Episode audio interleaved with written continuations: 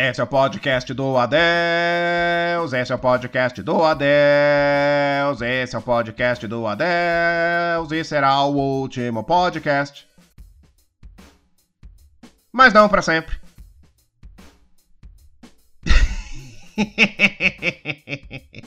Oi, como é que vocês estão?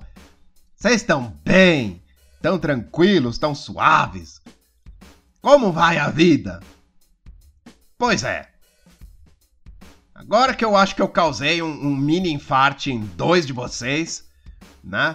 Que tem dois aí que se importam de verdade. Tem dois que escutaram essa abertura e pensaram: Oh meu Deus, esse vai ser o último podcast? Como poderei viver? Vão me matar! Ah! Ah! Agora vocês me imaginem dramatizando o suicídio do Didi. Né? Ah! Ah! Pois é. Que os outros não estão nem aí, os outros estão tudo cagando, né? É, vai, vai fazer mais podcast. Foda-se, seu gordo! Morra de AIDS aqui, desinscrito do canal! Agora eu vou seguir só o canal da Mariana! Ah, Mariana! Pois é. pois é. Então permitam que eu me explique. Eu não vou abandonar os canais, eu só vou tirar férias. Pois é, no próximo mês eu vou ficar um período sem produzir nada, sem produzir vídeo, nem podcast, nem, nem artigo, nem faixa de comentário, nada. Nada. Quanto tempo? Não sei. Talvez duas semanas, talvez um mês inteiro, eu não sei. Vamos ver. Por que eu estou fazendo isso? Dois motivos. Primeiro, eu tô exausto. Eu tô exausto, eu tô só o caramelo. Mas eu tô parecendo piroca em convenção dos octogenários impotentes da Austrália. Tô que. Nossa. Se um efeito sonoro pudesse me definir, seria. Tá? Seria isso. Ah. Olha, eu tô. Eu tô numa produção ininterrupta de conteúdo há mais de um ano. Sabe? Eu tava, assim, desde 2017 eu tô assim, desde o meio de 2017 eu não parei de fazer vídeo, nem artigo, nem. Eu tô mandando brasa em tudo.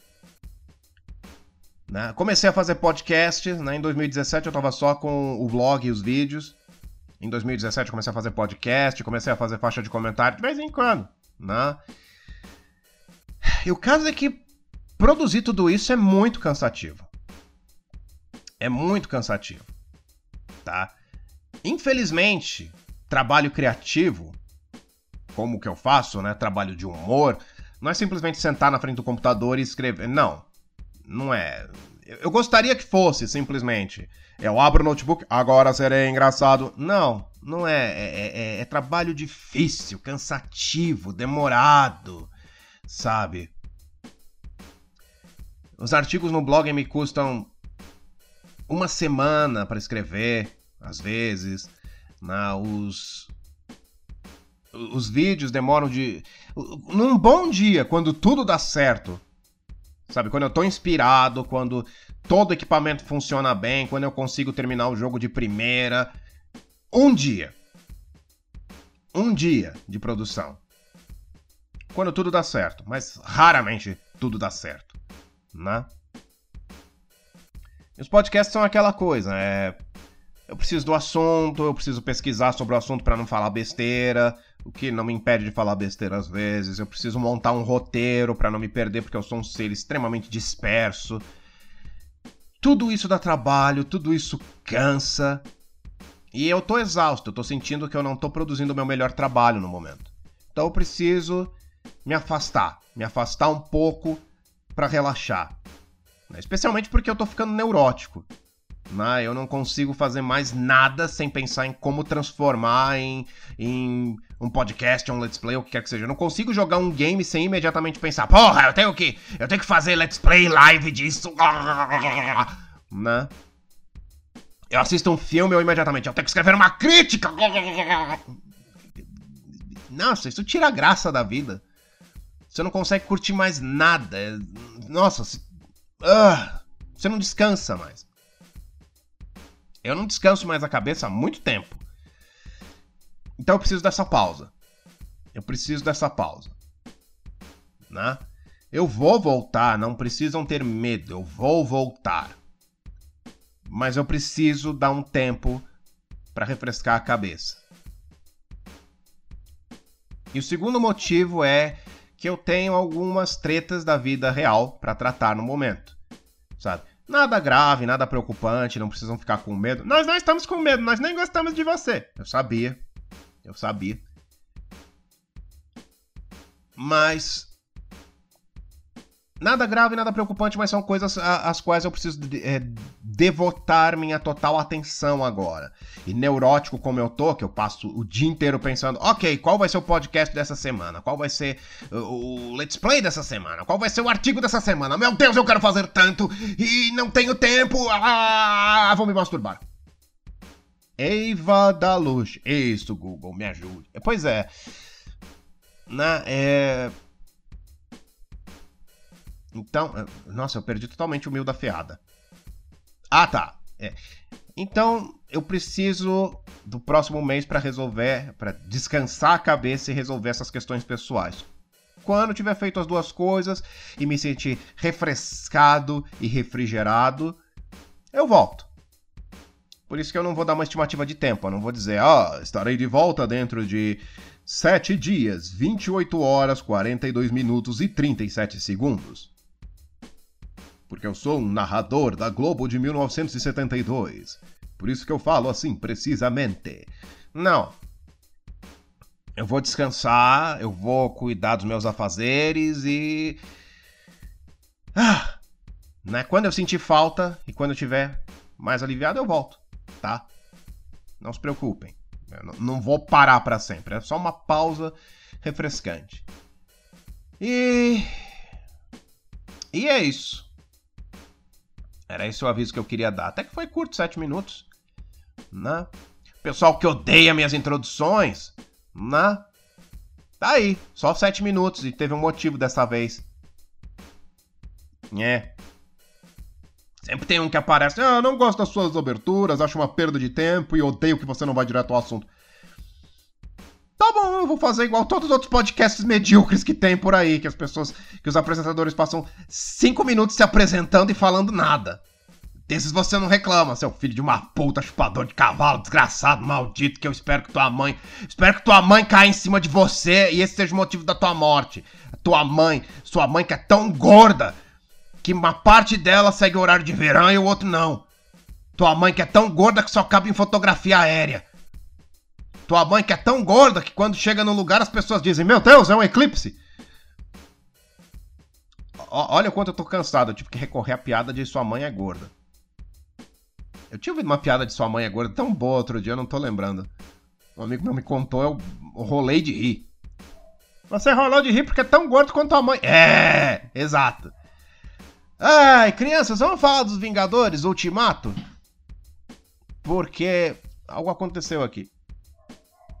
Ah, não, o, o Code tava dormindo em cima da caixinha da net e ele caiu para trás. já se apareceu, já... Ele tá bem, não se machucou. Enfim. Pulou aqui, eu acho que tá vindo pro meu colo. Code, tá vindo pro meu colo, gato? Por que você não é que nem tua irmã? Tua irmã é mó boazinha, dorme ali. Tá dormindo na caminha dela, não tá me enchendo o. Vamos falar de Vingadores Ultimato? Porque já deu tempo, né? Já passou-se o fim de semana. Eu, que, eu queria gravar um podcast falando do filme, com muitos spoilers. Aliás, avisando, né? Spoilers a dar com a piroca. Eu não vou poupar nada desse filme. Tá? Spoilers para um caralho. Se você não quiser escutar, se você ainda não viu e não quiser escutar, olha, pare agora. Que eu vou, eu vou debater esse filme com todos os spoilers do mundo. Tá bom? E. Última vez, hein? Spoilers! Então. Avengers Ultimato. Avengers Ultimato. Vingadores Ultimato. Que Avengers? Eu sou fã, eu sou fã das antigas. Eu sou da época que você usar uma camisa dos Vingadores fazia você ser espancado e comido na escola. Não é que nem hoje que você vai com a camisa dos Vingadores e você é espancado e comido porque as pessoas acham que você não é bom o bastante para desfilar por aí com o Capitão América na teta. Bom. Eu gostei muito do Vingadores Ultimato. Gostei de verdade. Gostei de verdade. Eu assisti na quinta-feira. E eu achei que foi o melhor encerramento que esses 10 anos de Marvel podiam ter tido no cinema. Foi a melhor forma de se encerrar. É, eu não sei muito bem como eu vou fazer essa discussão. Acho que eu vou fazer um debate cena por cena. Bom, Gostei daquele começo do filme em que os heróis estão planejando. Ok, o que, que a gente faz agora? Que o começo do filme, assim, é pouco tempo após o estalar de dedo do Thanos. Né? Os heróis estão pensando, ok, qual é o nosso plano? É, o que, que a gente faz? Não sei, não sei, não sei. Aí a Capitã Marvel aparece. A Capitã Marvel salva o Tony Stark e a Nebulosa. Né? Do espaço. Eu não sei como eu não tinha pensado nisso, né? Eu, eu vi os trailers do Stark preso na, na nave no espaço. Eu, como, como, será que ele vai voltar? Ah, é, a Capitã Marvel. Vai ter a Capitã Marvel nessa merda de filme. Ela vai resgatar eles. Eu não sei como eu não concluí algo tão óbvio. Enfim. E. Eu lembro de ter lido muitas especulações na internet. Muita gente especulou Muita gente mesmo falou. Eu acho que eles vão matar o Thanos nos primeiros 20 minutos de filme, não vão conseguir reverter é, a, catástrofe. E o resto do filme eles tentando consertar tudo. Não é possível. É possível. E todo mundo que especulou isso estava certo, pois foi exatamente o que aconteceu. Os primeiros 20 minutos eles encontram o Thanos. Thanos lá na fazendinha dele fazendo sopa de batata espinhenta. Né? Eles, todo mundo chega a dar uma surra no Thanos, o, o, o Thor corta o braço dele fora. Eu, Seu filho da puta! O que, que você fez com as joias? Enfiei no cu! Que? Pro Homem-Formiga não entrar! Ah, que? Eu gostei. Eu fiquei com um pouco de pena do Thanos naquela cena, porque ele não ele nem de longe parecia o vilão temível do filme anterior. Ele parecia um velhinho, sabe? O cara mancando, todo detonado, metade do corpo dele carbonizado.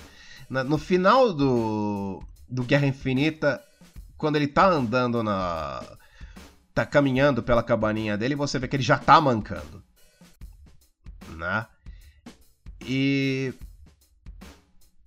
Você vê que o estalo de dedos causou um, dano terrível ele ficou muito ferido. No Ultimato, ele usa o poder das, das joias do infinito para destruir as próprias joias. Isso deixa ele mais fudido ainda. Então, assim. Ver aquele vilão que conseguiu encarar todos os Vingadores sozinho no filme anterior, nesse estado, no começo do, do, do Ultimato, me deu um pouco de pena, sabe? aquela sensação de não é mais a mesma pessoa. Não é mais aquele cara. Não é mais aquele ser tenebroso. Agora é um velho fudido que quer só viver na fazendinha dele, mas. Na. Né? É, é a questão, né? De se você visse hoje o Hitler como um velhinho. Um velhinho decrépito só cuidando da plantação dele e não fazendo mal a uma mosca. Você não, daria um soco na boca dele de qualquer forma? Né? Você vê ele, você vê ele distribuindo doce pra criançada da rua. Olha, ah, boa tarde, ajuda dá doce por criança. Mas você ainda foi o Hitler, filha da puta. Pau! Né? Pau bem na boca. Né? Enfim. Eu gostei como eles. Gostei como. Realmente foi o, que, foi o que a galera previu. Eles mataram o Thanos nos primeiros 20 minutos. Depois que tem essa resolução, e eles descobrem que não podem mais usar as pedras do infinito para restaurar todo mundo que morreu. É, foi legal aquela, foi legal aquela percepção de, ok, e agora? Para onde o filme vai? Quer dizer, eles não vão deixar todo mundo morto, porque já tem outros filmes da, da Marvel planejados com os heróis que sumiram. Doutor Estranho, Pantera Negra, Homem-Aranha, já. Tudo tem filme programado. Como eles vão resolver essa merda? Bom. Né? Aí dá o time frame. O time frame. Vocês estão vendo porque eu preciso desligar? Vocês estão vendo porque eu preciso descansar? Quase falei desligar. Eu não tô conseguindo mais processar palavras direito. Bom. Eu gostei do time skip. Né? Teve o time skip de 5 anos, né? E. Eu gostei muito de como eles mostraram o, o mundo pós-estalar de dedos do Thanos. Gostei mesmo. Porque. Sabe, assim. Como, como seria a vida se metade das pessoas desaparecessem simplesmente? E não é nada daquilo que o Thanos previu.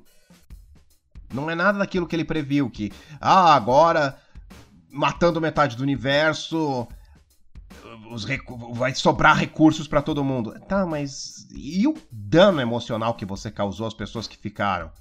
Porque essas pessoas tiveram que ver a família delas desaparecer. E aí? E aí? Família, amigos, entes queridos, e são pessoas que não, não entenderam o que aconteceu. De repente, de repente todo mundo ao redor virou pó. Né? Aquela abertura com o Gavião Arqueiro eu acho fantástica.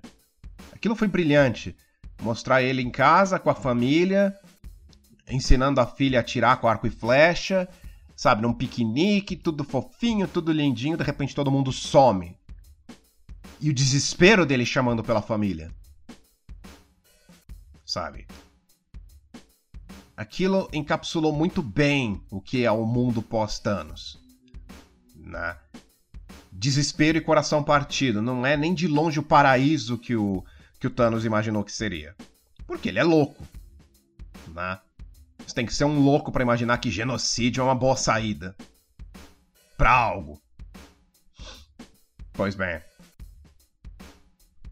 Uh... Depois do time skip eu gostei é que mostraram é, como cada Vingador estava lidando, a sua forma com o que aconteceu, né?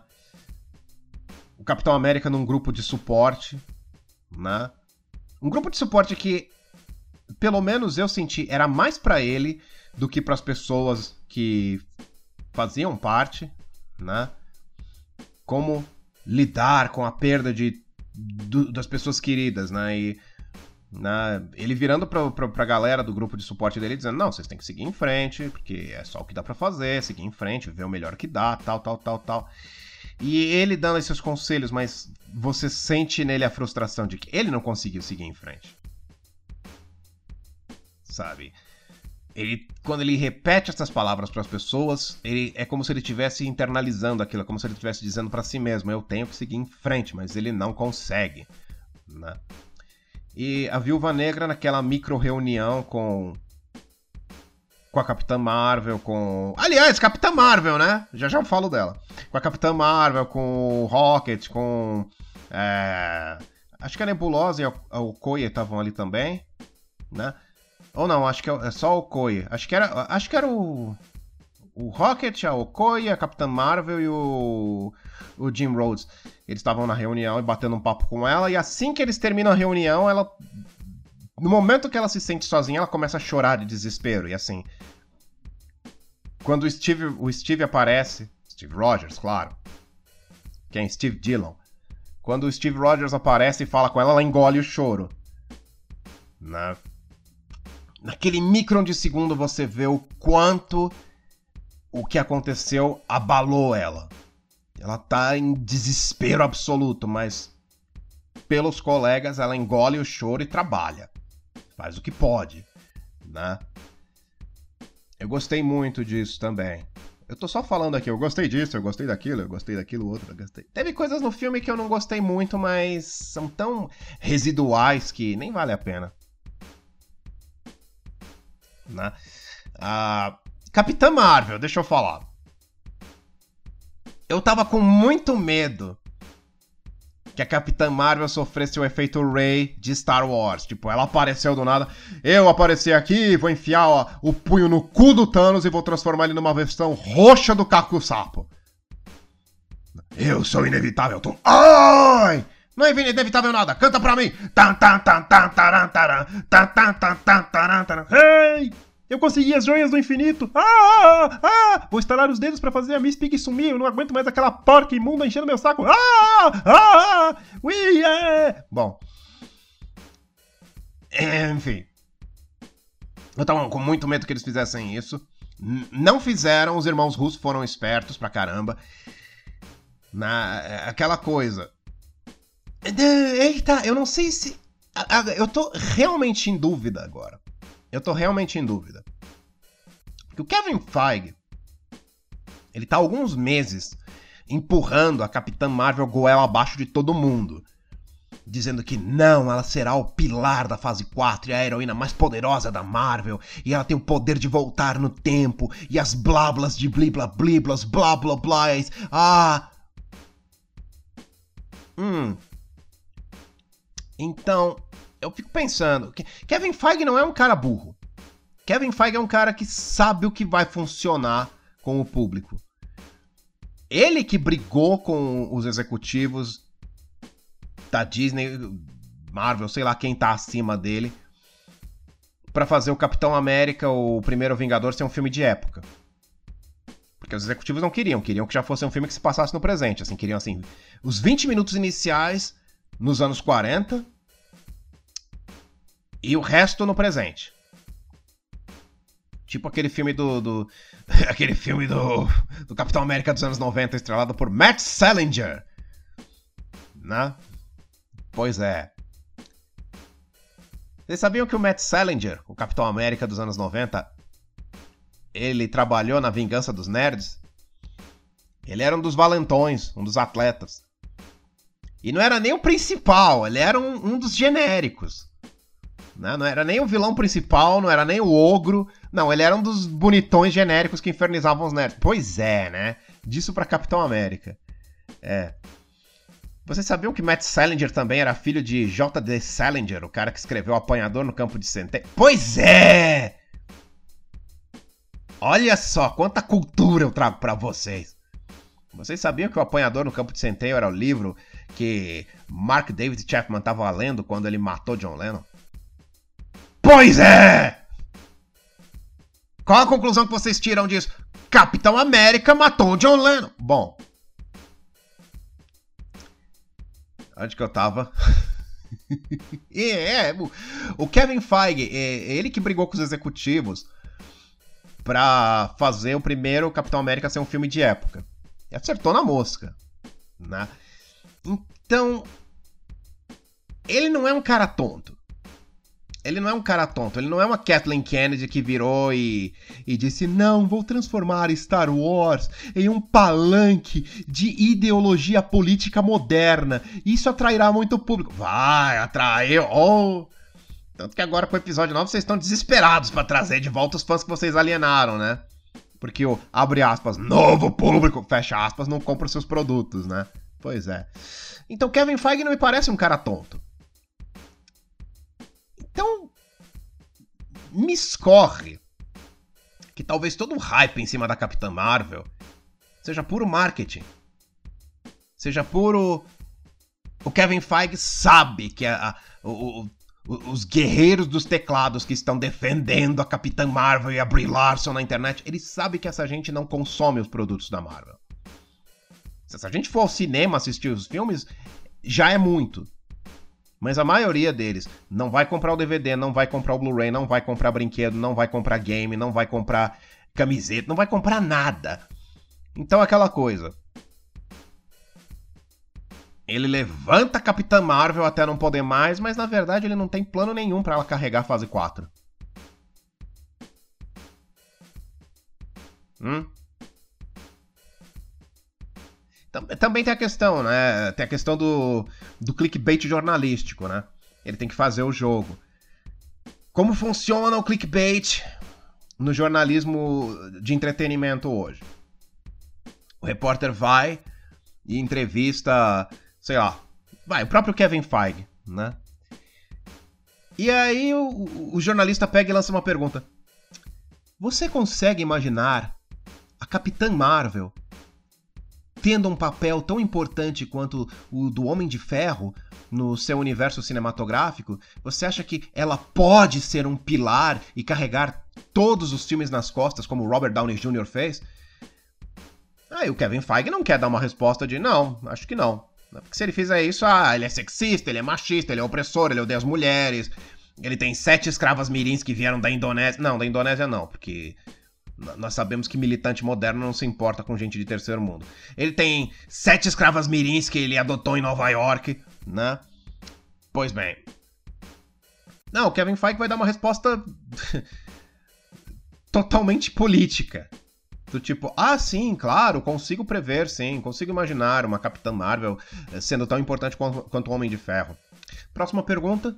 Né? Para ele aquilo não significa nada, é só uma resposta que ele deu. Ele ainda vai dar outras 40 entrevistas naquele dia, ele só quer encerrar essa logo, né? É assim que funciona, né? É, gente, eu sou jornalista, eu já trabalhei com, com cinema. Entrevista de ator é assim: ou uma coletiva que vão os 200 repórteres ao mesmo tempo, quatro conseguem fazer perguntas e o resto se vira com o que tem para escrever matéria. Ou a entrevista individual, o cara faz 40 num dia e não dá nenhuma resposta decente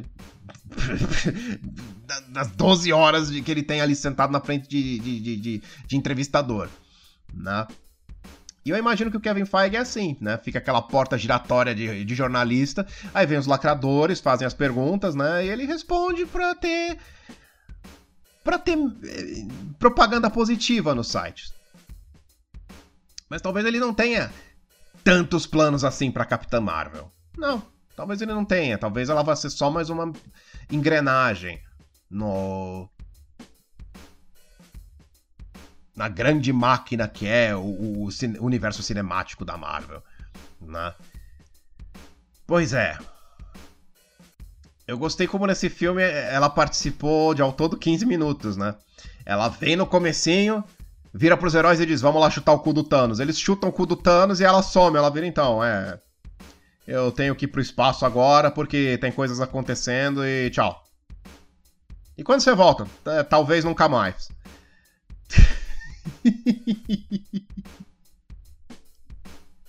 Foi tão divertido ver a galera reclamando disso no Twitter no fim de semana. Ah, porque ela só apareceu 15 minutos. É, graças a Deus. Graças a Deus. Enfim. Uh, aí tem o Scott Lang, né? O Scott Lang, que. Quem assistiu Homem-Formiga e Vespa, e eu imagino que não foi tanta gente quanto assistiu o Ultimato, porque os filmes do Homem-Formiga não são os mais populares da Marvel. Eles são bons filmes, mas assim, é, os, filme, os filmes do MCU se dividem nas categorias de ver no cinema e assistir em casa. Vingadores Ultimato é um filme que você tem que parar tudo que você tá fazendo e ir ao cinema ver. Homem-Formiga não, é. Ah, quando tiver passando no Netflix eu vejo. Né? Chega um. Chega um. Agora não, né? Porque a Disney vai tirar todos os seus filmes e séries do Netflix para iniciar seu próprio sistema de streaming. Tá todo mundo lançando seu próprio sistema de streaming. O pessoal do Parente Bay que tá pulando e batendo o calcanhar, né? É, vai todo mundo voltar pra cá! Pois é. Né? Ninguém vai assinar 10 serviços de streaming. Ah, eu assino para serviço da Disney, da Warner, eu assino também o CBS, o Sax, eu assino... Não, você não assina porra nenhuma, você vai ficar no Netflix e o resto, o que não tiver no Netflix, você vai baixar, seu puto. Bom, é... Homem-Formiga é daqueles filmes de você assistir em casa. Ou no Netflix, ou na TV por assinatura, ou você compra o Blu-ray. É um desses. Eu não assisti Homem-Formiga e Vespa até agora, né? Mas como eu adoro me spoiler, eu sei o que aconteceu, né? Que no, na cena pós-créditos de Homem-Formiga e Vespa, o Scott Lang fica preso no universo quântico, né? E ele acaba sendo o ponto fora da curva. Quem diria? O Yantia do universo Marvel acaba sendo ponto fora da curva, porque ele tava. Quando o Thanos fez o estalar de dedos e matou metade do universo, ele não matou metade do universo. Porque o Scott Lang não estava no universo. O Thanos matou metade do universo que estava presente. Quando o Scott Lang volta, ele se torna. ele, ele quebra a conta do Thanos. Não tem mais metade das pessoas vivas, tem metade mais um. Isso é muito poético, porque acaba sendo. Ele acaba sendo. O, ai, que termo que eu tô procurando? O Thanos queria fazer uma conta exata, ele não conseguiu. O Scott Lang, ele é a, a variável que jogou todo o cálculo do Thanos pelo ralo, né? Enfim, eles eu gostei também. Eu só tô falando que eu gostei. Eu sempre chego, ah, eu gostei, eu gostei. Toda vez que eu vou comer, eu vou falar muito isso. Achei bem legal, pronto, uma variação melhor da minha habilidade comunicacional. achei bem legal quando eles vão atrás do Stark e ele não quer mais saber nada de heroísmo. Ele finalmente abandonou, ele tá cansado, ele tá. Aliás, quando o Stark e o, e o Steve se encontram no começo do filme, o ressentimento do Stark, assim, é, é palpável. Sabe? Ele tá de coração partido pelo que aconteceu. Porque ele não conseguiu impedir o Thanos. Desde o ataque em Nova York, o Thanos tá na, na cabeça dele. Ele falou isso pro Doutor, Doutor Estranho em, em Guerra Infinita. Ele pega e fala: Não, eu, Thanos tá na minha cabeça há seis anos e agora ele voltou e eu não sei o que fazer. Esse era o desespero do Stark. Foi por isso que ele construiu o Ultron. Foi por isso que ele fez tudo que fez. A iniciativa lá da, da, que causou a guerra civil. Tudo que ele fez. Sabe? Foi para tentar criar uma rede de proteção melhor para a Terra, porque ele sabia que o Thanos ia voltar. Bom. E no começo do filme, quando ele e o Capitão se reencontram, ele tá tão magoado. Ele vira e fala: Não, você se lembra que eu queria criar uma rede de proteção em volta do planeta para impedir a volta do Thanos e você não quis? Você. Não, você tinha que lutar pela sua liberdade, pois tá aí tua liberdade, metade do universo morreu. Ele, ele tira o reator do peito e bota na mão do capitão. Tá aqui, faça bom, faça bom proveito. Nada que é. Depois eles fazem as pazes e ele ajuda, ajuda todo mundo, mas nesse, nesse primeiro momento que eles se encontram, ele não quer, ele não quer saber mais de heroísmos porque ele tá magoado, porque ele foi o cara que olhou e disse: Isso vai acontecer, pelo amor de Deus, me escutem. E ninguém escutou. E aconteceu. Né? E ele deu seus tropeções ao longo do caminho, mas é. A jornada do Tony Stark foi muito boa. Do canalha egoísta do primeiro Homem de Ferro até hoje. Esse cara que é se tornou tão desesperado em proteger a Terra que ele quase acabou destruindo a Terra no processo, né? Mais de uma vez, ele errou, errou, errou, errou, errou, mas a intenção dele sempre foi boa, né? Bom, de boas intenções o inferno tá cheio, né? Ma bene. E o, Hulk boa praça, né? Porque o Scott Lang chega, né, e começa a conversar. Ah, é, capitão, eu tava no universo quântico e dá para voltar no tempo, viu? A gente pode voltar no tempo e parará timbom. E eles vão pedir ajuda do Stark, o Stark não quer ajudar porque agora ele tá com uma família, ele tem uma filha e, né, não. Eu não vou me arriscar para perder o que eu tenho agora. Desculpa, tchau, pra mim acabou. Aí eles vão atrás do Banner e o Banner é o Hulk inteligente. Foi algo que eu foi algo que eu senti que ia acontecer foi algo que eu senti que ia acontecer, porque no, no Guerra Infinita.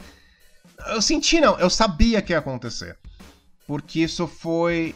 Isso foi a trajetória do personagem nos quadrinhos. Chegou um momento que o Bruce Banner e o Hulk, as duas psiques, né? As, as três. Psique ou psique? Psique. As três psiques. O Bruce Banner, o Hulk verde, o Hulk cinza. Porque nos quadrinhos, né? Para os millennials imundos que nunca leram um quadrinho, né? Nos anos 90 nós tivemos dois Hulks, o Hulk verde, que era o, o, a versão clássica, que é o Hulk furioso, burro, e o Hulk cinza, que é o Hulk inteligente e canalha. Né? Porque o Bruce Banner ele tem trans, transtorno de múltipla personalidade, personalidade dividida, ou seja lá como se chame. Cada uma delas a, assume uma forma do Hulk, né? Pois bem. No quadrinho chegou um momento que todas as psiques do, do Bruce Banner se entenderam e se fundiram numa só personalidade, que era o professor, que era um Hulk verde, com a inteligência do Banner e a força do Hulk. É basicamente isso que a gente tem nessa versão, né? Que não, não quer dizer, não, o, o professor depois estabeleceram que era uma outra personalidade, né? Que não era o o corpo do Hulk com a mente do Banner. Não, era uma outra personalidade do Hulk que assumiu. No filme dá a entender que é uma mescla das duas personalidades. Né? Porque é o Hulk de boa, tranquilão, mas tem alguns momentos que você vê que aquela raiva ainda tá lá. Né? Pois bem.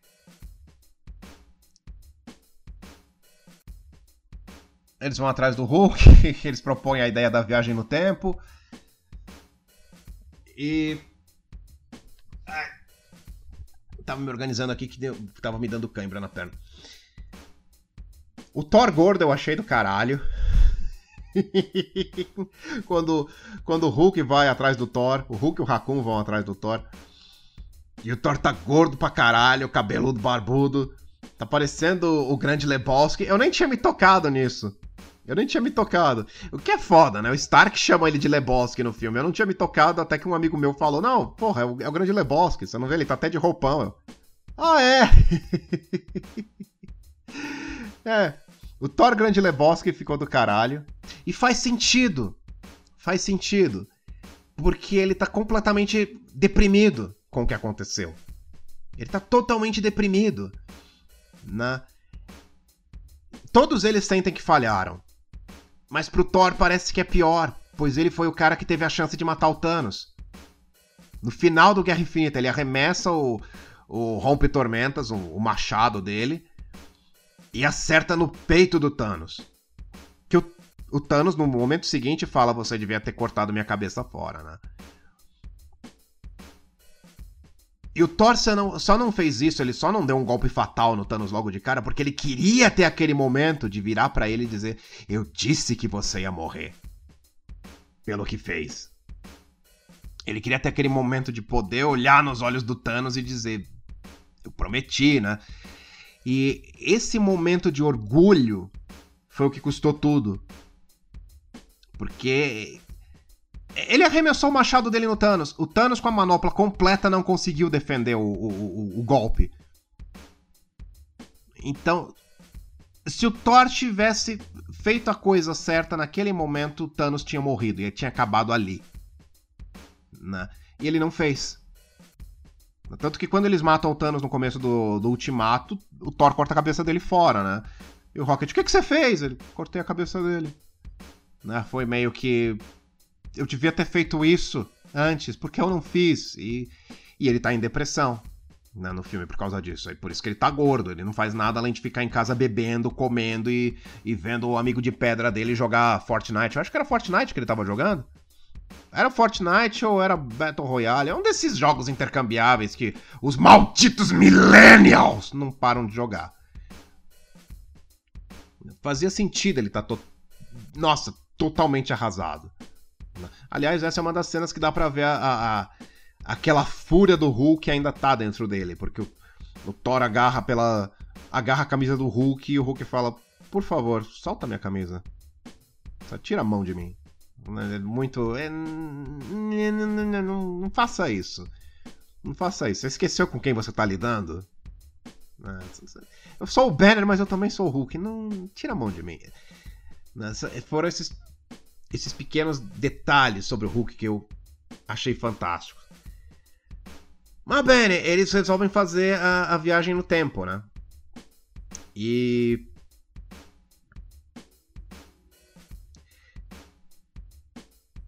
Eu tava com medo do que eles iam fazer, porque história de viagem no tempo muitas vezes dá merda.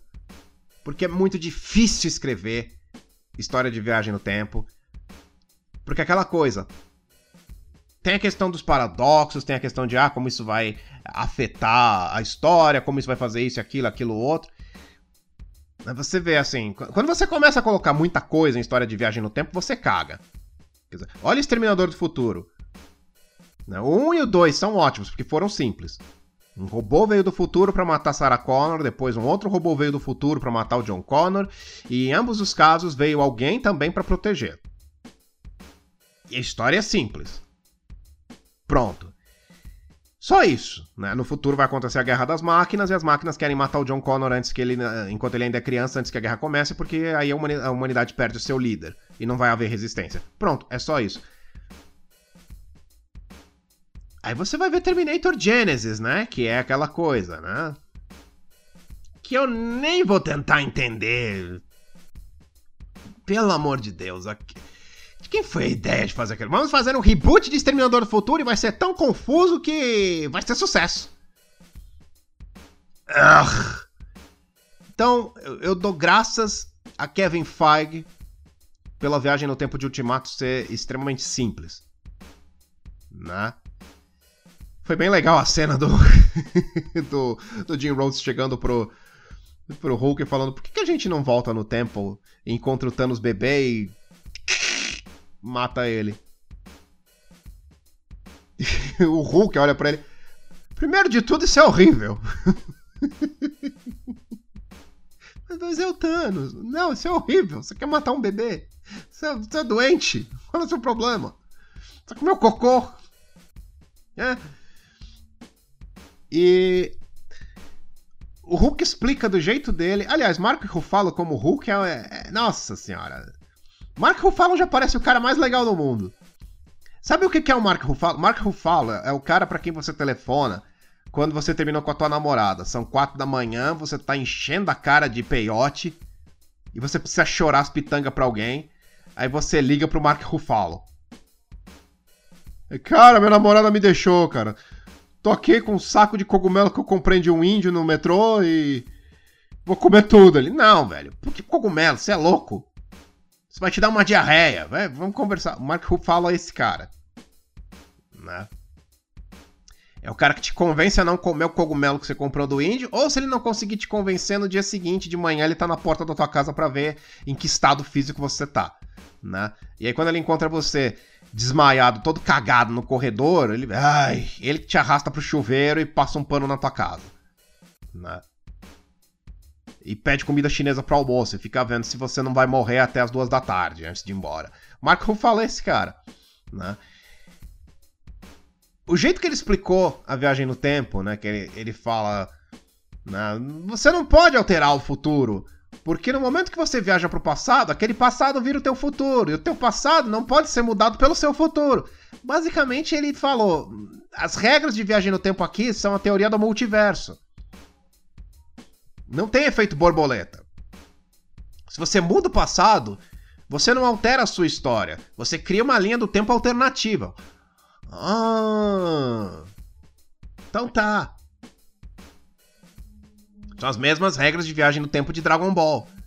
Né? O Trunks volta no tempo para treinar, mas ele sabe que ele não, não vai conseguir impedir os androides de destruírem o mundo dele. Não, ele volta para treinar para ficar forte no mundo dele conseguir destruir os androides ele próprio. Né? Pois é. Aí em Dragon Ball Super tem aquela viagem entre dimensões também, não é só viagem no tempo mais. Bom. Anyhow. Uh, enfim, multiverso. E é, é, eu fiquei com. Eu fiquei. Eu fiquei com medo do filme virar uma zona. Né? Eu fiquei com bastante medo do filme. Então, eu vi uma. Eu vi um, uma sinopse de spoiler antes do filme lançar. De um cara do Reddit. Né, que ele falou: Ah, tive acesso ao roteiro, é isso que, aqui que vai acontecer. E o cara falou que tinha essa viagem no tempo para eles roubarem as joias do, do infinito para poderem desfazer o estalar de dedos do Thanos. Me pareceu tão forçado. Eu li aquilo e pensei, não, não pode ser esse o roteiro, porque eles não vão conseguir fazer isso dar certo. Uma história dessas vai ser uma zona, eles não vão conseguir fazer funcionar. E fizeram. E fizeram. E fizeram. E a questão da viagem no tempo foi o roteiro mais complicado que eles podiam inventar para isso. Eles podiam ter bolado assim umas mil formas mais simples de resolver a, questão do Thanos. Porque o universo Marvel dos quadrinhos tem pelo menos uma dúzia de artefatos cósmicos tão poderosos quanto as joias do infinito. Sei lá, eles podiam ir até os, o Império Shi'ar e encontrar lá a bolota da consistência atemporal quântica. E com isso eles iam poder desfazer o, o estalar de dedo do Thanos. Tinha. Tinha formas muito mais simples de se fazer esse roteiro. Mas acho que simplicidade não era a ideia deles. Eu acho que o foco dos russos, do Kevin Feige e de tudo mais era dar uma grande despedida para os heróis. E nessa despedida, assim, relembrar todos os grandes momentos deles. Né? Porque os personagens eles passam pelos outros filmes. Os outros filmes que a gente viu ao longo dos últimos 10 anos. Né? A gente vê o, o, o Aftermath da luta contra o Loki no primeiro Vingadores. Né? A gente vê eles prendendo o Loki, descendo o elevador. Viram, não, Hulk, você não vai entrar no elevador, você é muito grande, vai pela escada. Hulk, eu dei a escada! Né? É... eles caçoando no primeiro uniforme do Capitão América. Né, o Tony Stark falando: É, esse uniforme não ajuda muito na tua bunda, né, capitão? E o Homem-Formiga: É, não liga pra ele não, capitão. Na minha opinião, sua bunda é a bunda da América. Na, na hora que o Capitão América luta com, com, contra ele próprio, né? E aí a versão do passado dele vira e fala: Eu posso fazer isso o dia inteiro. E aí o Capitão América do presente, ah, eu sei. Tipo, eu sei, é, tá bom, essa é a sua frase, você já falou ela em todos os seus filmes. Tá, já entendi, porra. Ai, que saco. Né? E o Loki usando o Tesseract para sumir. Ou seja, ele ter morrido em Guerra Infinita não significa que nós vamos ficar sem Tom Hiddleston. Né? O arco do Thor tá aberto. Agora tô fazendo spoiler do spoiler, né? O Thor no, no fim do filme foi embora com os Guardiões da Galáxia. Então o arco do Thor tá aberto. Então nós ainda teremos mais Loki. E. Aquela, aquela parte do filme onde o, o Tony e o Steve Rogers voltam para os anos 70, porque eles não conseguem roubar o, o Tesseract durante a, durante a Batalha de Nova York. Então eles têm que voltar mais no tempo para poder encontrar uma outra versão do Tesseract. Pois é. E aquela é, é um momento que é meio que o o desfecho dos dois personagens, assim, o, o, o capitão vê a Peg Hill, né? Que foi Peg Hill? Que Peg Hill? Peg Hill é do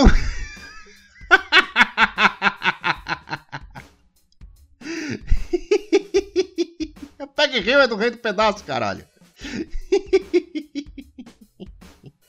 Ele viu o Peg Hill e chegou pra ela e falou: Bob, precisamos falar algo sobre o Bob. Ele fica o dia inteiro jogando videogame, falando de comédia. Peg. Peg Hill.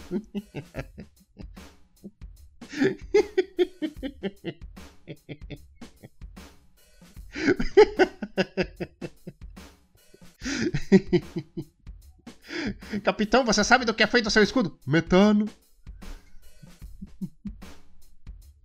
Assistam agora o trailer de Capitão América, Guerra Civil.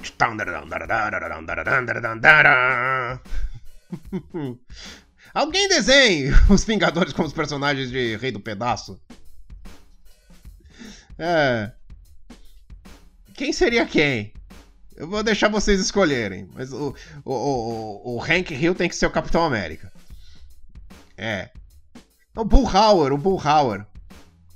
Bullhauer tem que ser o Thor. É. é. Mas o Capitão América nos anos 70 ele vê a Peg Carter e você vê o quanto ele fica balançado, né? E também isso é algo que foi estabelecido desde o primeiro filme, né? Ele não desgruda daquela daquele reloginho com a foto dela, né? 70 anos depois e ela ainda é o amor da vida dele. Né? O cara é um, ele é um cavaleiro à moda antiga. Tudo bem, ele deu uns amassos com a, com a tetraneta da, da Peg Carter no, no Guerra Civil. Guerra Civil. Mas ele nunca esqueceu a Peg. Ela foi para sempre o amor da vida dele. Né? E o Stark tendo aquele momento com o pai, né? Porque no Guerra Civil foi estabelecido. Não, foi estabelecido do, no primeiro Homem de Ferro. Né? Quando ele sai da prisão e dá coletiva. Da prisão lá no, no, nas Arábias e dá coletiva de imprensa. A primeira coisa que ele fala é: Eu nunca, nunca me despedi do meu pai. Então você vê que a relação dele com o pai era uma ferida aberta. Era, foi algo que ele nunca teve um fechamento que ele gostaria. Naquela cena que ele encontra o Howard Stark, eles podem conversar, né? Ele, ah, né? Que ele, ele dá um abraço no Howard, foi aquela coisa de Finalmente ele fez as pazes com o passado, finalmente ele fez as pazes com o pai, finalmente ele teve a chance de superar isso e seguir em frente com a vida dele. Né? Foi, foi uma cena bem bonita, foi uma cena bem legal. Foi uma cena bem legal. E... O Thor, ele teve. O Thor foi basicamente um alívio cômico o filme inteiro, né? Porque foi como o pessoal do Red Letter Media falou. Escalaram o Chris Hemsworth para fazer o Thor porque ele é um cara alto, bonitão, mas aí no meio de tudo perceberam: Meu Deus, ele é engraçado! Ele é engraçado pra caralho! E foi aí que fizeram o Thor Ragnarok virar uma comédia e, e, e finalmente tiraram os filmes do Thor do limbo, né? E no Ultimato ele é basicamente o alívio cômico. Mas ele tem os seus momentos mais sérios também. Né? A, a, a, viagem do tempo dele, que ele vai para Asgard para pegar. Não lembro qual joia, a joia que tava entalada na, na Natalie Portman. E aí ele encontra com a mãe dele, a Friga. Né? E Aquela cena, aquela cena é muito bonita. Que ela encontra o Thor ela, ela vira e fala para ele: Você não é o Thor que eu conheço. Ele, claro que eu sou. Ela, o futuro não foi bom para você, né, meu filho? Tipo, é, é uma coisa tão de mãe, porque mãe sabe. Mãe sabe. Mãe de olhar pro filho sabe se ele tá bem ou não. Você pode ser uma muralha, fingir que tá tudo ok. Tua mãe olha para você, ela, você não tá bem, né? Mãe sabe. Tá? Mães que estejam me ouvindo, todas as uma. Porque, né? Meu, meu, meus podcasts e vídeos e produtos em geral são repulsivos demais para serem consumidos por mães, né? Vocês sabem, né? Só de você sabe, né? No singular, a única que tá me ouvindo, que é só olhar pro filho e você sabe se ele tá bem ou não. E essa, essa cena que a gente tem no Ultimato, é a Friga olhando pro Thor e dizendo: Você não tá bem. O que, que aconteceu? E ela sentando e conversando com ele, né? E explicando tudo.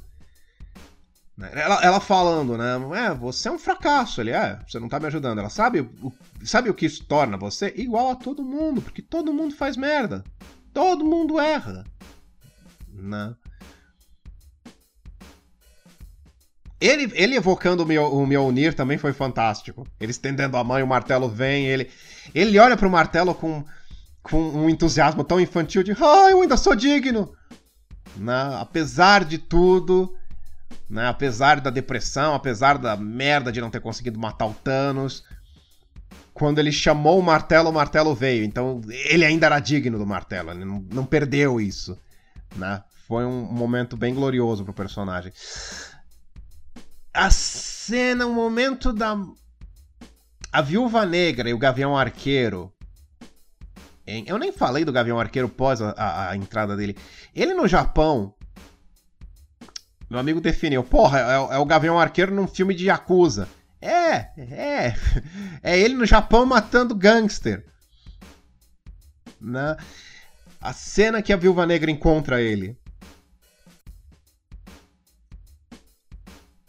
E ele, ele é um cara tão afundado, tão no desespero que ele vira para ela. Ela fala: "Olha, talvez tenha uma chance de reverter ele". Não, não, não faz isso. Não me dá esperança, por favor. Né? E no fim os dois acabam indo pra Virmir, Vormir, o planeta do, do, do Caveira Vermelha. Lá onde o Thanos matou a Gamora. Eu não tava esperando que a Viúva Negra morresse nesse filme. Eu não tava esperando mesmo. Os dois indo pro, pro planeta lá, ok. Hum. Eu imaginei que o Gavião Arqueiro ia morrer. De verdade, eu imaginei que. Ele ia ser o cara que ia virar, não, se isso vai trazer minha família de volta, eu vou, tchau. Né? Não, ela, ela que se sacrificou. E. Assim, eu vi algumas pessoas reclamarem, dizendo: ah, porra, a gente já viu essa exata mesma cena no Guerra Infinita com a Gamora e o Thanos. Por que, que a gente reviu ela agora? Mas era importante a gente rever a cena agora. Eles iam ter que. Alguém ia ter que ser sacrificado para conseguir a joia da alma. A gente ia ter que ver isso. Eu acho que o mais impressionante é que os russos conseguiram fazer a exata mesma cena ser completamente diferente. Porque em Guerra Infinita é aquela coisa. Eles chegam lá e o Caveira fala pro Thanos: você vai ter que sacrificar aquilo que, ele, que você ama. E o Thanos, sem titubear, ele pega a Gamora e joga ela. Né? E aí entra um milhão de teorias de que é, o Thanos amava mesmo a Gamora. Ah, isso é amor abusivo, isso não é amor. Ok na cabeça do Thanos, o que ele sentia pela Gamora era amor. Aquilo era o mais próximo de amor que ele podia sentir por alguém. Né? O Guerra Infinita dá várias. vários lampejos de que o Thanos não é assim. O vilão hiper ultra perverso que, que, que é. Ele é maluco, ele é um teorista louco. Tá? No começo do Guerra Infinita, quando ele vira pro Loki e fala: Ah, me entrega a joia que você tem ou eu mato seu irmão. E o Loki fala, mata aí. O Thanos faz uma cara de surpresa de, oh, quê? Como, como assim? Não, peraí. Ele não hesita. Mas ele fica chocado, tipo, porra, você tá me falando pra matar teu irmão? Você, você, você comeu cocô? No meio do filme, quando ele tortura a nebulosa pra fazer a Gamora falar onde tá a joia da alma, você vê que ele não tá fazendo uma cara de prazer, ele tá fazendo uma cara de. Não tô gostando disso, mas eu faço o que é necessário. Ele é pragmático quando ele tá medindo forças com o Capitão América no fim do filme, a cara dele é de. Menino, não, para, não, não quero machucar você, para com isso, para de insistir, você não tem chance. Que ele faz o afago no cabelo da, da feiticeira escarlate no fim também. O filme anterior fez um bom trabalho em, eu não vou dizer humanizar o Thanos, mas em mostrar que ele não era só um louco genocida filha da puta. Ele era um louco genocida filha da puta, mas ele não era perverso, como eu disse, ele era pragmático. Ele fazia o que era necessário. E não ficava satisfeito com tudo o que precisava fazer. Né? Uh, mas ele não hesitou, né? Ele jogou a, a, Gamora, por mais pragmático e por mais que a, a, a, intenção dele fosse boa, de novo, de boas intenções, o inferno tá cheio ele não pensou em se sacrificar. Ele pegou e disse: Não, vou sacrificar quem eu amo e foda-se. Também se ele se matasse, a Gamora não ia receber nada. Bom. Acho que ia, né? Porque naquele momento do Guerra Infinita que ela acha que matou o Thanos, ela cai em prantos. Então alguma coisa ela sentia por ele. Alguma coisa. Alguma ternura ela tinha por aquele monstro. Enfim, isso é assunto para outro dia. Mas enquanto no Guerra Infinita o Thanos pega a Gamora e joga ela no buraco sem pensar duas vezes, no Ultimato a Viúva Negra e o Gavião Arqueiro brigam para ver quem vai se jogar. Porque um não quer deixar que o outro morra. Né? E não teve.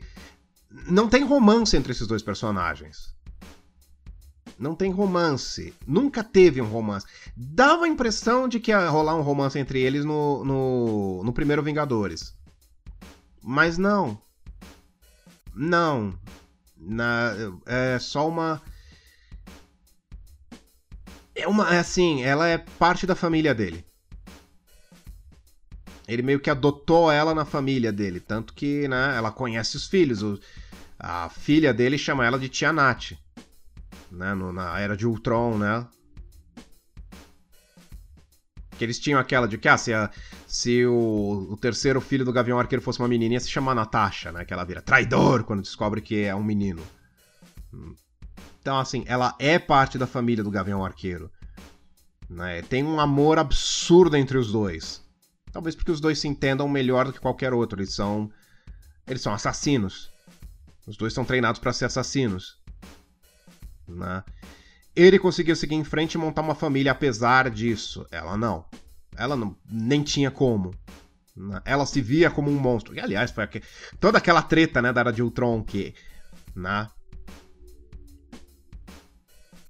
esterilizaram ela para ela ser uma assassina mais eficiente e ela se via como um monstro por isso.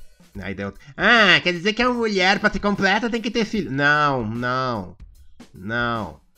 Ela se via como um monstro porque ela foi criada para ser um monstro.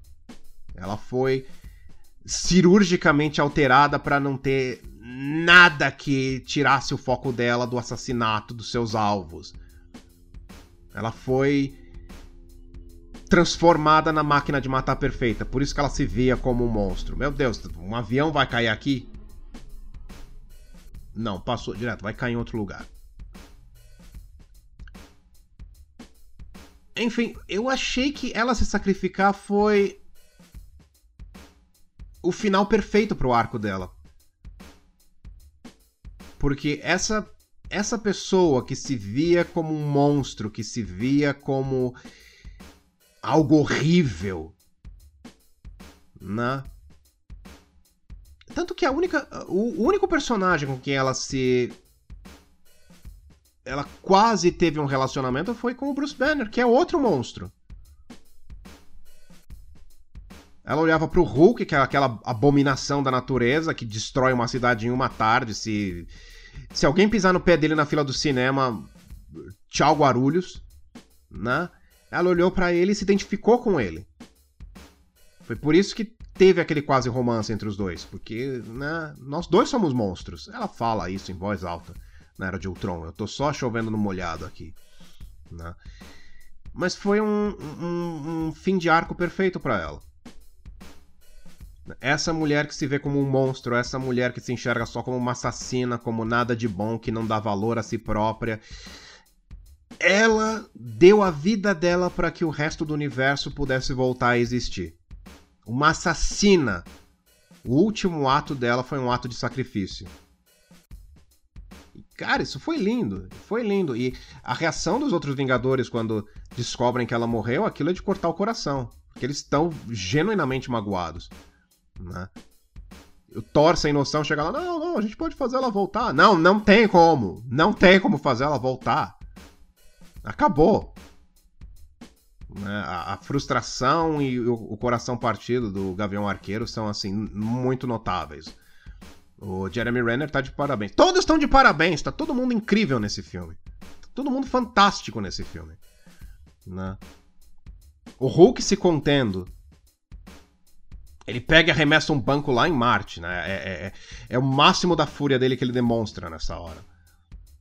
Quando ele tem a notícia de que ela morreu, ele fica parado no pier, olhando pro além e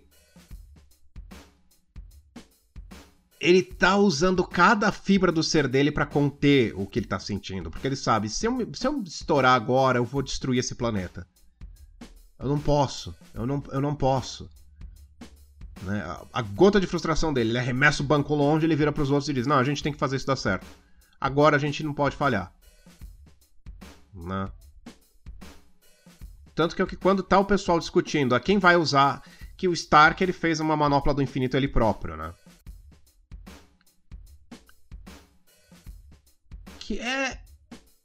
Esse é um dos probleminhas que eu tive com esse filme. Não só com esse filme, mas assim, é um dos problemas que eu tenho com o universo cinemático Marvel como um todo.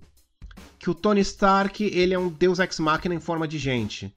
Sempre que eles precisam de algum aparato para fazer algo, ele tem a ideia e ele faz. Que assim, eles não eles não estavam conseguindo é, fazer os cálculos certos para a viagem no tempo rolar, né? E Chega o Stark com a solução. Então, vocês fizeram e deu errado, né? Pois é, eu tenho a solução aqui para dar tudo certo. E ele é meio que um Deus Ex Machina, ele é o cara que resolve tudo com a inteligência dele, né?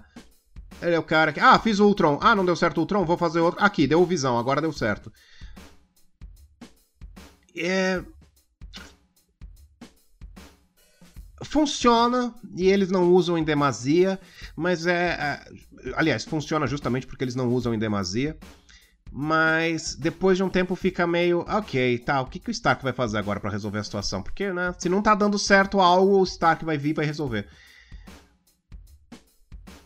O Thanos precisou ir até o planeta do Pinter Dinklage gigante para conseguir uma manopla que pudesse conter a força das joias do infinito. Ah, o Stark fez uma luva.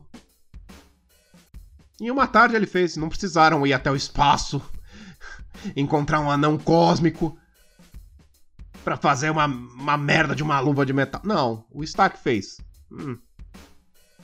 E uma luva que se adapta ao tamanho do, da mão do usuário, né?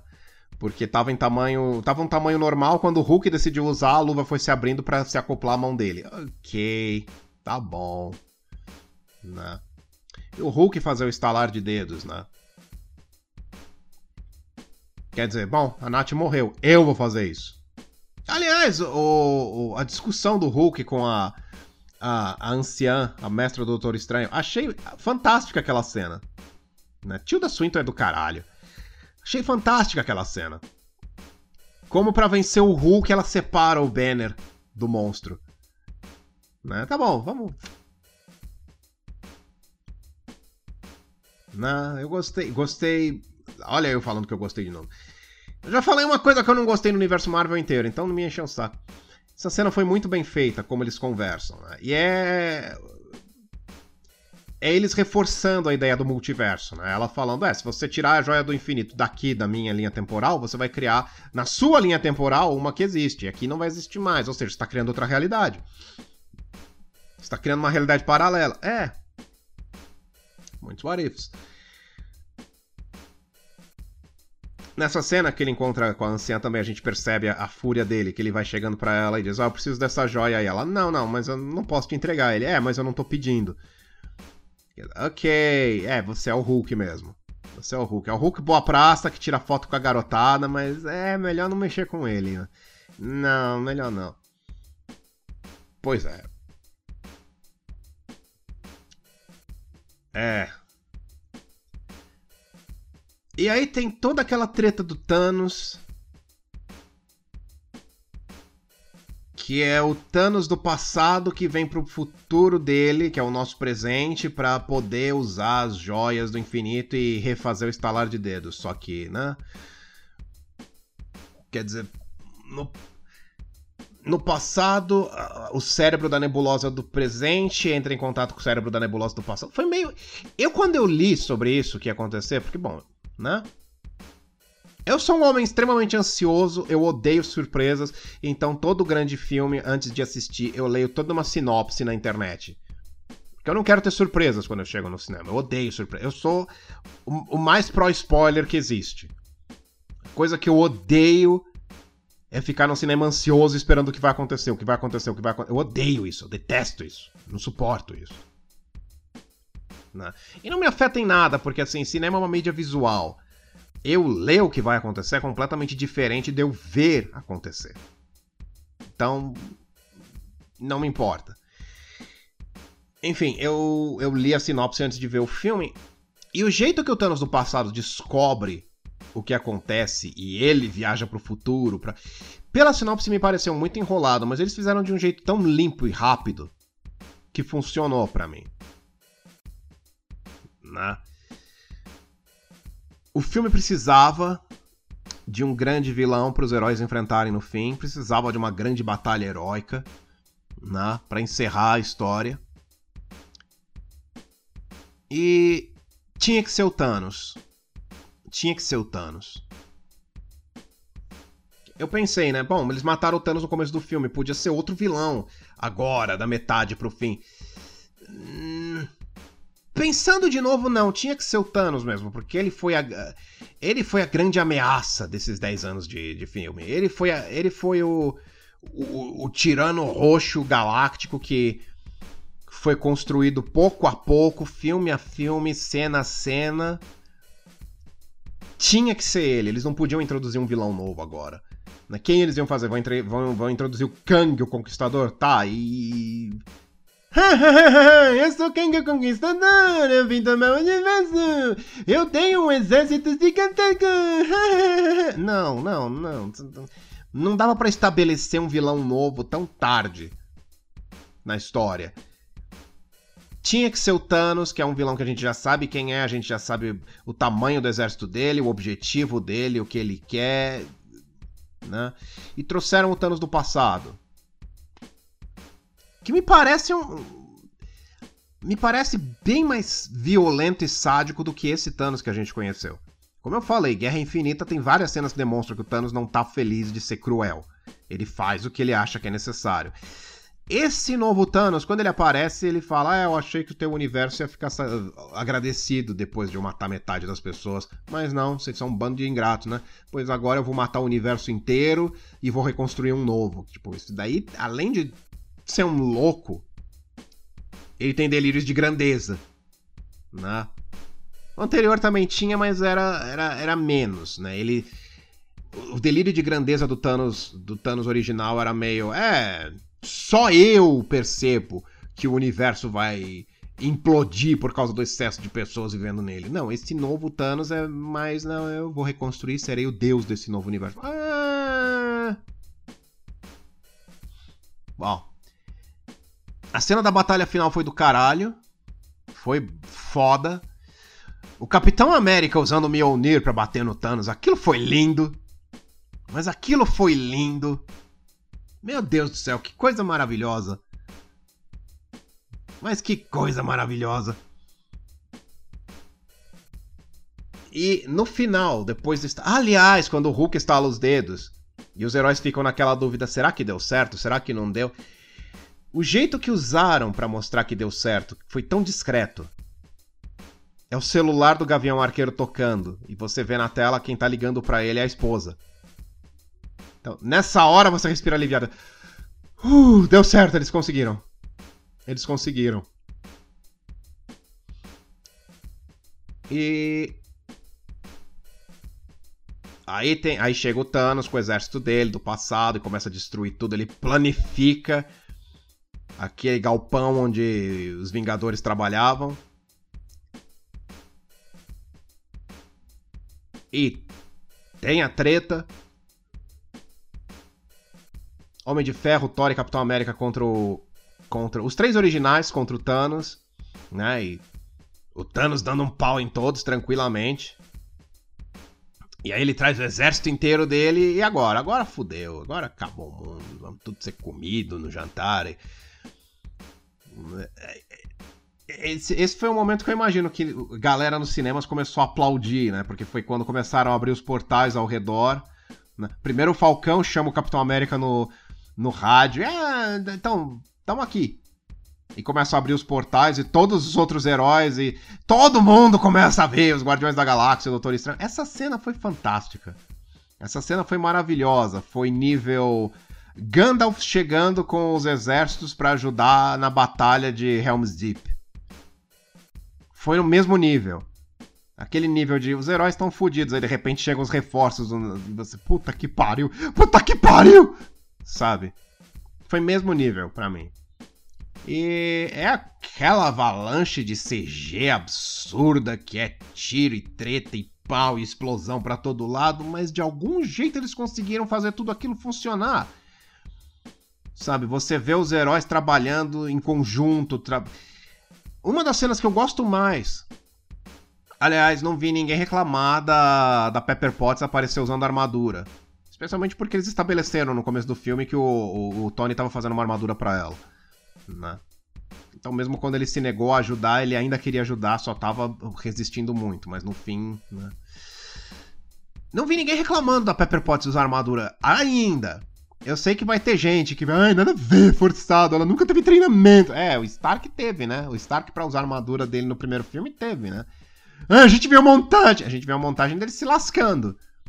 Não tinha por que fazer outra montagem da Pepper Potts se lascando e aprendendo a usar armadura. Fica subentendido que ela aprendeu nesses cinco anos. Enfim. Achei muito legal o Pepper Potts chegando, e também no meio da treta, todo mundo se unindo. Né? o Capitão América, ele, todo mundo junto e o Capitão América vira Avengers! Assembleia. Ele fala baixinho e todo mundo avança. Aquilo foi lindo. Mas a cena que eu mais gostei da batalha é a hora que o que o Homem de Ferro tá brigando com um dos asseclas grandões do Thanos.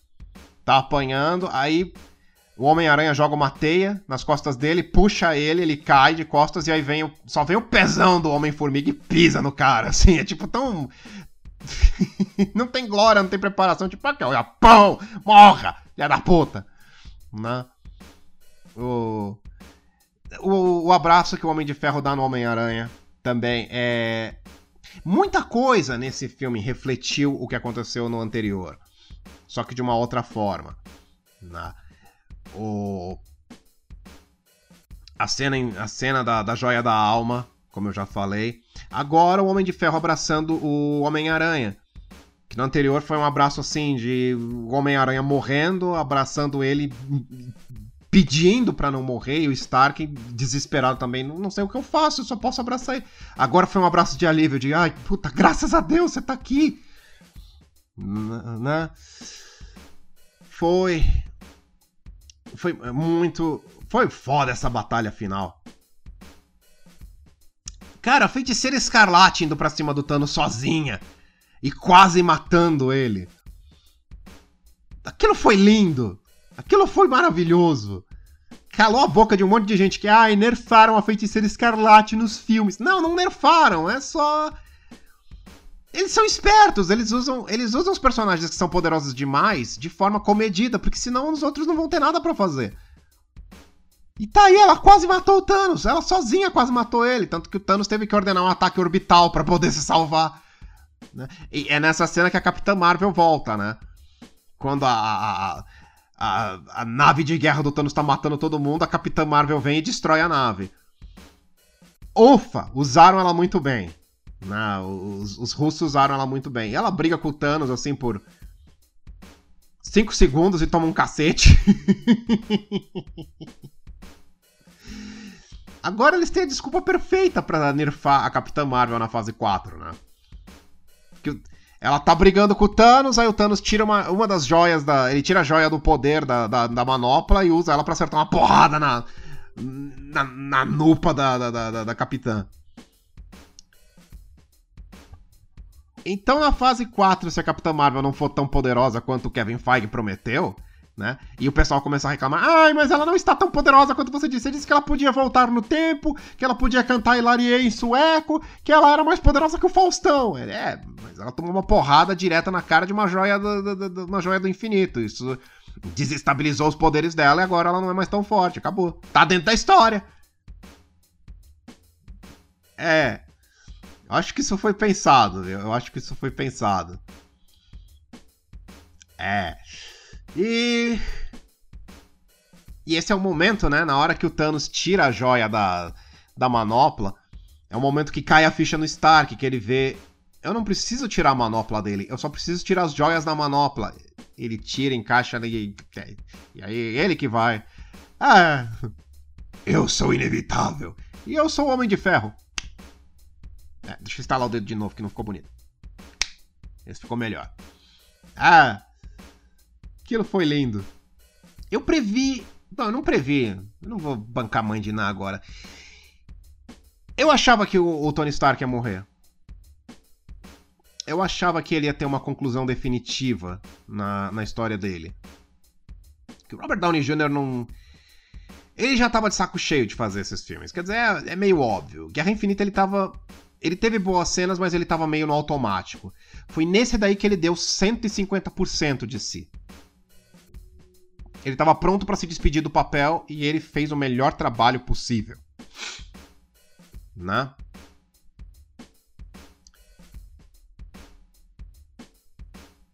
E a morte do Stark é.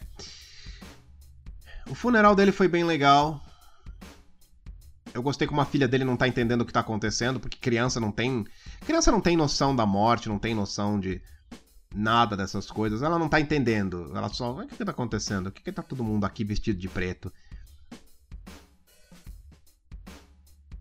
E aquela cena do.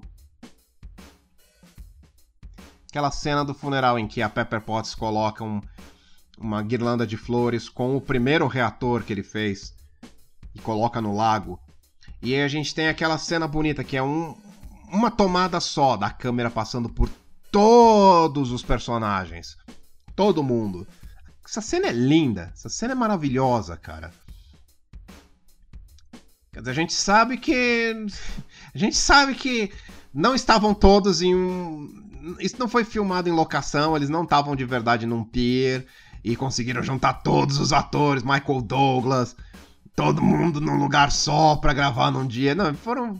Eles devem ter ido film... devem ter filmado o pessoal em separado e foram encaixando todo mundo em CG depois. Mas foda-se. Aquela cena é maravilhosa. É muito bonita mesmo. É como se todos os outros atores estivessem prestando homenagem ao Robert Downey Jr., do tipo, você começou isso, né? Sem você a gente não estaria aqui agora.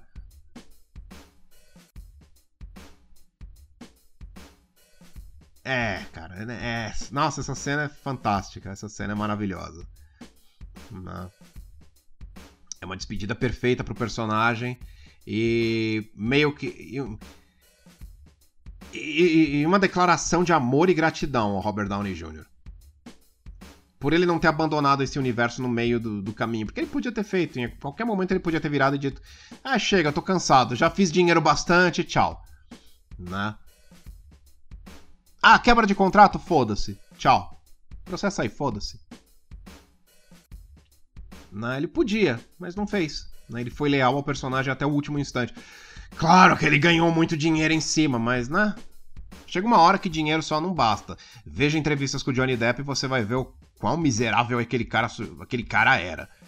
Ele só tava fazendo Piratas do Caribe pela grana, porque ele. Há muito tempo já ele não suportava mais fazer o Jack Sparrow.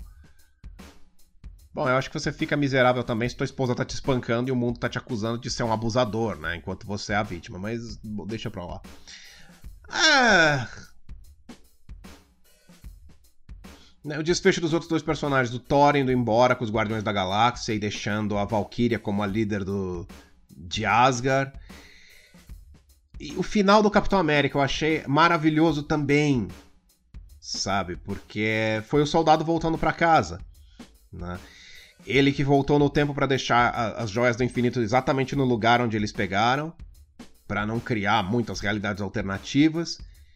E no fim ele escolheu ficar no passado e viver com a Peg com a Peg Hill e vender metano. Né? Foi o soldado voltando para casa. Aliás, o Chris Evans como velhinho é fantástico, ele tem maneirismo de velho. Ele fala igual velho, ele se move igual velho. Aquela cena é. Aquela cena me convenceu. Esse, esse garoto ainda vai ganhar um Oscar. Garoto, esse cara tem minha idade. Chris Evans tem a minha idade, praticamente. Se, se eu não me engano. Agora, peraí, eu vou conferir.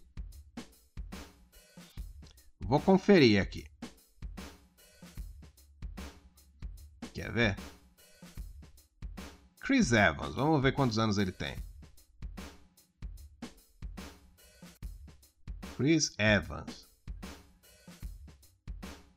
Vai, Google! Ok. Chris Evans. Me mostra a idade desse cara, porra. Qual é o seu problema?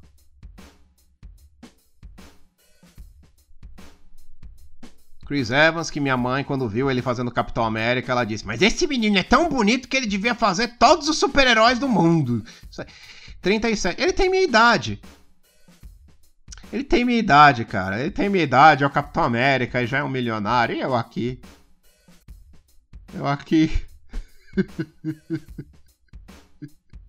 Eu aqui, gravando podcast para duas pessoas ouvirem e as outras me xingarem. Bom, pois é. Esse cara é um ator fantástico. A versão velhinha dele me convenceu. Aliás, vocês repararam que o Capitão América velho parece o Ronald Reagan? Parece. Será que são os russos querendo. Será que são os russos querendo dizer algo? Hum. Hum. Bem que o Ronald Reagan é meio que considerado o único republicano bom por muitos democratas, né? É, deixa pra lá, isso não é um podcast da política, caralho. Ah, bom. Ah, bom, é outra coisa que me deixou encucado, porque assim, cinco anos se passaram depois do, do, do estalar de dedo do Thanos. Quando o Hulk estalou os dedos, o tempo não voltou.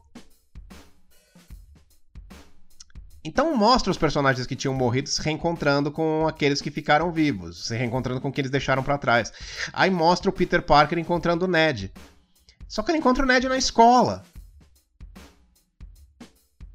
Peraí, passaram cinco anos e eles estavam no colegial.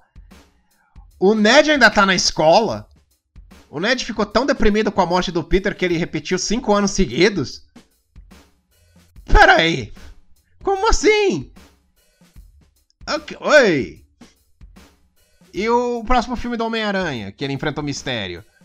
Se passa antes do, do Guerra Infinita? Eu espero, porque de outra forma não vai fazer sentido.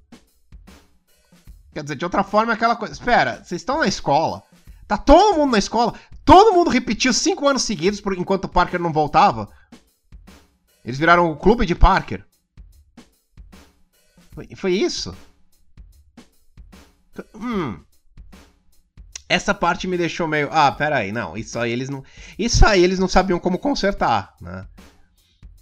Porque eles querem, eles vão querer fazer mais filmes do Homem-Aranha na escola. Então, se eles seguissem a cronologia, ele ia ter que estar tá na escola, porque ele não concluiu os estudos, ele morreu antes, e todo mundo mais ia ter que. ia ter seguido em frente, né? O Flash Thompson, o Flash Thompson indiano. Flash Thompson, a, a, a, Zendaya, todo mundo ia ter seguido em frente, menos ele. Então, peraí. Hum, isso eles não pensaram direito. Isso foi uma cagada do filme, né? Bom, fazer o quê, né? Fazer o quê? É. E... Mas, bom, no geral, achei um filme muito bom. Achei um filme muito bom. Não é, tecnicamente, não é um filme tão bom quanto Guerra Infinita. Guerra Infinita é um filme incrivelmente bem amarrado. É um filme que, assim, como conseguiram fazer tanta coisa, tantos elementos diferentes funcionarem em sincronia tão perfeita? E eles conseguiram em Guerra Infinita. Na Guerra Infinita, assim, é um diamante extremamente polido. Guerra Infinita, Guerra Infinita, o Ultimato é um diamante também, mas não tão polido. Sabe? É. Guerra Infinita é aquele diamante ultra bem lapidado e bem polido que você vê na vitrine da loja de joias.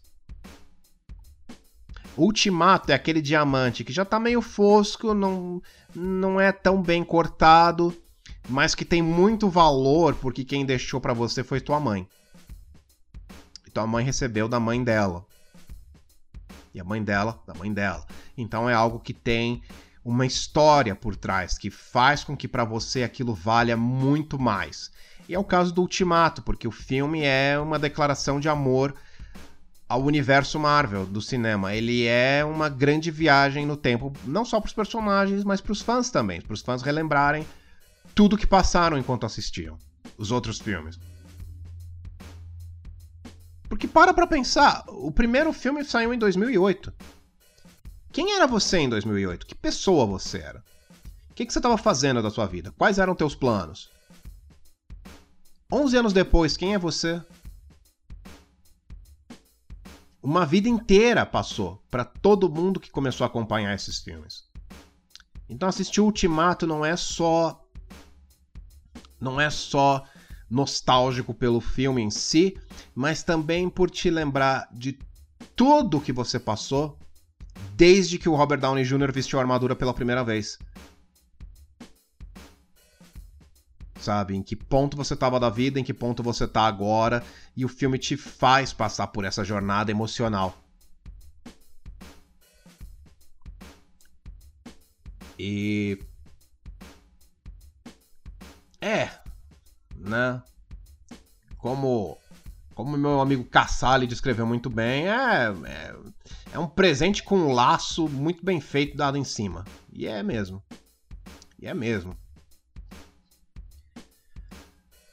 Agora é pensar, né? Especular o que, que vai ser a fase 4 da Marvel, porque já disseram que vão dar um ano de espaço entre o próximo filme, que é o Homem-Aranha Longe de Casa, e os próximos. O início da fase 4. O que, que vai ser? Hum. Tem muito herói bom que eles não usaram. Bom, tem os, os heróis que vão ter continuações, né? Guardiões da Galáxia vai ter mais um filme. Doutor Estranho, Pantera Negra, Capitã Marvel, todos esses vão voltar. Mas o que vai ter de novo? Tem muito herói bacana que eles ainda não usaram, né? O Cavaleiro da Lua é um. Uh, o Nova é outro, mas eu acho que com a Capitã Marvel eles não vão querer usar o Nova, então risca esse.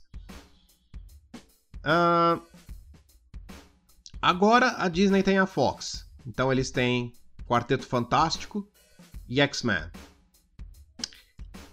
O que, que eles vão querer usar? Eles vão querer fazer filmes com o Quarteto Fantástico? Homem-Aranha teve dois reboots no cinema, teve duas versões no cinema e a, a Disney lançou o terceiro, a, a, terceira versão, e deu certo. Nada impede eles de tentarem fazer o mesmo com com o quarteto. Nada impede eles de virar e dizer, ok, agora vamos fazer direito essa merda. Né? Eles podem trazer a Mulher Hulk. Né? O Hulk e a Mulher Hulk estão presos a direitos da Universal, até onde eu sei. Né? Acho que o Namor também estava preso a direitos da Universal. Então não podia ter filme solo do Hulk, mas o Hulk podia participar em filmes dos outros personagens. Eles podem fazer o mesmo com a Mulher Hulk, eles podem fazer o mesmo com o Namor. O Namor sempre foi um personagem que tretava com o Quarteto Fantástico. Eles podem lançar um primeiro filme do Quarteto enfrentando o Namor, já introduz dois, já introduz duas mitologias novas ao universo Marvel. Eventualmente, se eles fizerem uma trilogia do Quarteto Fantástico, no segundo filme o, o Coisa some, fica preso em outra dimensão, e a Mulher Hulk entra e fica no lugar dele por um tempo, como aconteceu nos quadrinhos. Eles podem fazer isso. Né? X-Men, eu não faço ideia do que eles vão fazer. Eu não faço ideia. Eu, eles vão passar uma borracha em tudo que a Fox criou, que nem tem sentido manter aquilo. Mas X-Men, eu, eu tô curioso para ver. Eu tô curioso. Eu acho que ou o quarteto ou os X-Men, provavelmente os X-Men, porque eles têm mais um peso de marketing maior. Provavelmente os X-Men vão carregar a fase 4 e as próximas do mesmo jeito que os Vingadores carregaram as três primeiras. Eu acho que X-Men vai ser agora no MCU que os Vingadores foram antes. Mas vamos ver, né? eu fico pensando, bom, o Thor vai viajar pelo espaço com os Guardiões da Galáxia. Tudo que me ocorre é Bill Raio Beta. O martelo do Bill Raio Beta nos quadrinhos é até uh, o, o, Rompe Tormentas, que é o martelo atual do Thor. Então. Né? Mas isso sou eu sonhando. E quem vai ser o vilão das próximas fases? Bom, se a Marvel for esperta, o Doutor Destino. Porque eles precisam de uma ameaça maior que o Thanos. Maior vilão da Marvel é o Doutor Destino. Sempre foi e sempre será. É só fazerem ele direito agora. Ah. Enfim. Enfim, é, é, é isso. Eu fiquei muito satisfeito com o Ultimato. Fiquei muito satisfeito mesmo, fiquei muito feliz.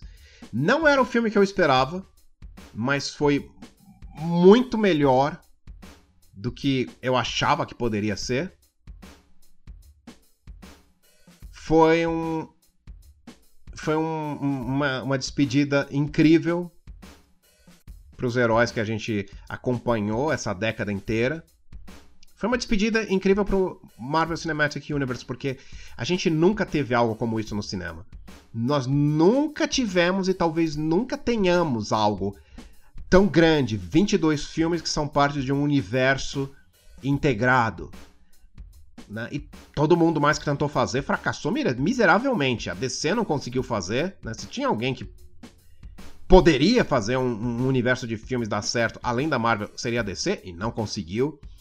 A Sony tentou fazer com Caça-Fantasmas, eles queriam fazer Ghost Corps, né? As Caça-Fantasmas sapatonas iam ser o primeiro filme dessa leva, não deu certo. A Universal tentou fazer o universo de monstros, da, da, o universo cinemático dos monstros, a começar com a múmia do Tom Cruise, também não deu certo. Ninguém conseguiu, só a Marvel. E isso é um feito impressionante, é um feito que merece todo o nosso respeito. Se eles vão conseguir manter isso por mais 10 anos, não sei, mas se olha, se durar 20 anos no cinema, o universo Marvel, Deus abençoe o Kevin Feige, viu? E torço muito pra vampira beber a Capitã Marvel nos próximos filmes. Torço mesmo, para pegarem uma gótica, uma gótica gostosinha e, e, e botarem ela de vampira e trabalhando com a Irmandade de Mutantes. E o primeiro grande oponente deles é a Capitã Marvel. E aí a Capitã Marvel dá uma surra em todo mundo, solta um raio e quase mata a vampira. E nisso a, a, manga da roupa da vampira rasga e ela pula em cima da Capitã Marvel e pensa: se eu não fizer algo, ela vai matar todo mundo. Ela pula na Capitã Marvel, toca nela e absorve todo o poder dela. E aí depois ela entra pros X-Men porque a Irmandade, ela não consegue controlar os poderes que ela absorveu da Capitã Marvel e a Irmandade larga ela pra morrer num canto e os X-Men vão atrás para tentar ajudar ela. E é aí que ela entra pros X-Men. Puta que pariu, Marvel, me contrata! Puta que pariu! Ah! Bom, é isso, gente. É isso. Esse foi um podcast meio besta, porque foi só eu falando, sem roteiro nenhum. Eu só queria falar sobre o filme. Tá? Fiquem à vontade para nos comentários deixarem a sua experiência com o filme, o que vocês acharam, o que deixaram de achar, o que vocês esperam para os próximos filmes, como vocês se sentiram com essa despedida do, da primeira, dos primeiros 10 anos de MCU sabe? E, e é isso. É isso. É, e agora eu me vou. Vou-me embora para Passárgada. Lá sou amigo do rei. Terei a piranha que eu quero na cama que escolherei. Um beijo para vocês, obrigado por terem ouvido. Quem quem quiser colaborar com a causa do Hammer, olha ali em cima. Torne-se um padrinho, é só clicar ali e ir pro padrinho do Hammer. E é isso aí. Eu vou iniciar meu descanso, minhas férias bizarras. E volto em breve com muitas novidades. Muitas novidades e alegria, alegria. Beijo para vocês todos. Fiquem bem, comportem-se e tchau.